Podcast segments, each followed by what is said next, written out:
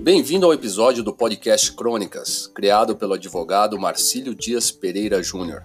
Marcílio é advogado militante, professor, escritor e autor de vários livros. Conheça mais em www.marciliodias.com.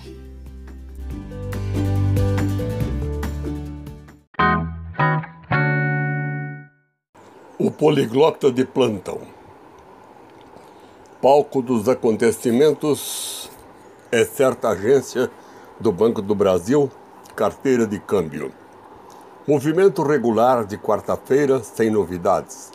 Junto ao segundo guichê, chega uma senhora de evidente aspecto asiático, magra e alta, como seis horas em ponto, inquieta como o ponteiro dos segundos, passaporte chinês na mão esquerda, punhado de dólares de euros na outra mão.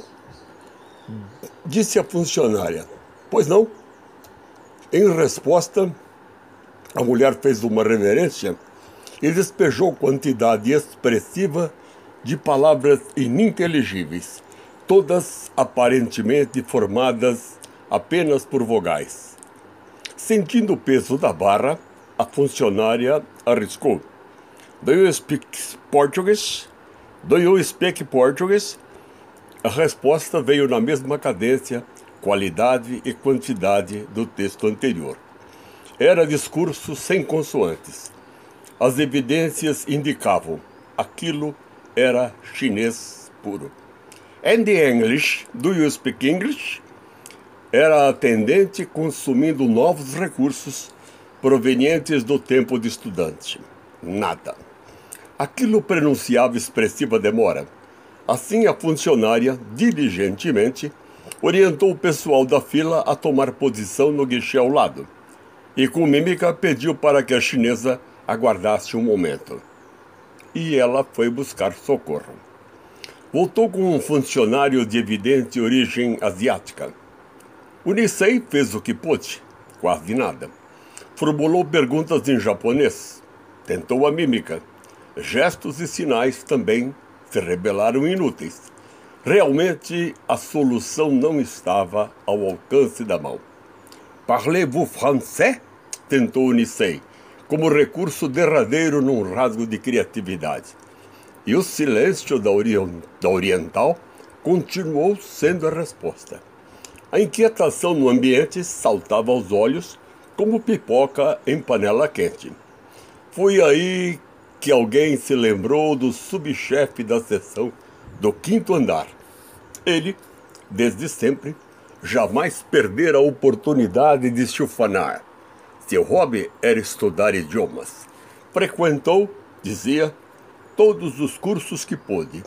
Tinha CDs, DVDs, discos, cassetes, gravações, livros, vídeos, revistas e sabe-se lá mais o que de sem número de idiomas.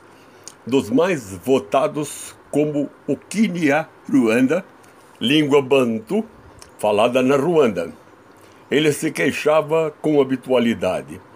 Por que o Jô Soares ainda não me convidou para uma entrevista, hein? Gás para isso eu tenho, ora. Naquele tempo, o Jô tinha um programa de entrevistas na televisão. Mas que depressa foram buscar o subchefe, na virtual certeza de que tudo, em momentos, estaria resolvido. Explicaram-lhe rapidamente o problema. Orgulhoso, ouviu atentamente. Ao se ver incluído na cena principal, deu uma olhada no público presente. Fez dele a indispensável avaliação. O pessoal também o avaliou. E ele, incisivo, disse: Deixa comigo. Parecia ser a solução ao alcance da mão. Suspense geral. O capítulo daquela emocionante novela acabava de ganhar o seu clímax. Ruminando a própria importância, o poliglota de plantão aproximou-se cortesmente da chinesa em atitude de quem garimpa a memória. Fez simulacro de reverência, como que para observar o padrão oriental de conduta. A senhora retribuiu o gesto com um aceno vertical de cabeça, e então ele perguntou em alto e bom som, na língua chinesa que ele conhecia. A senhora quer mandar dinheiro para marido na China?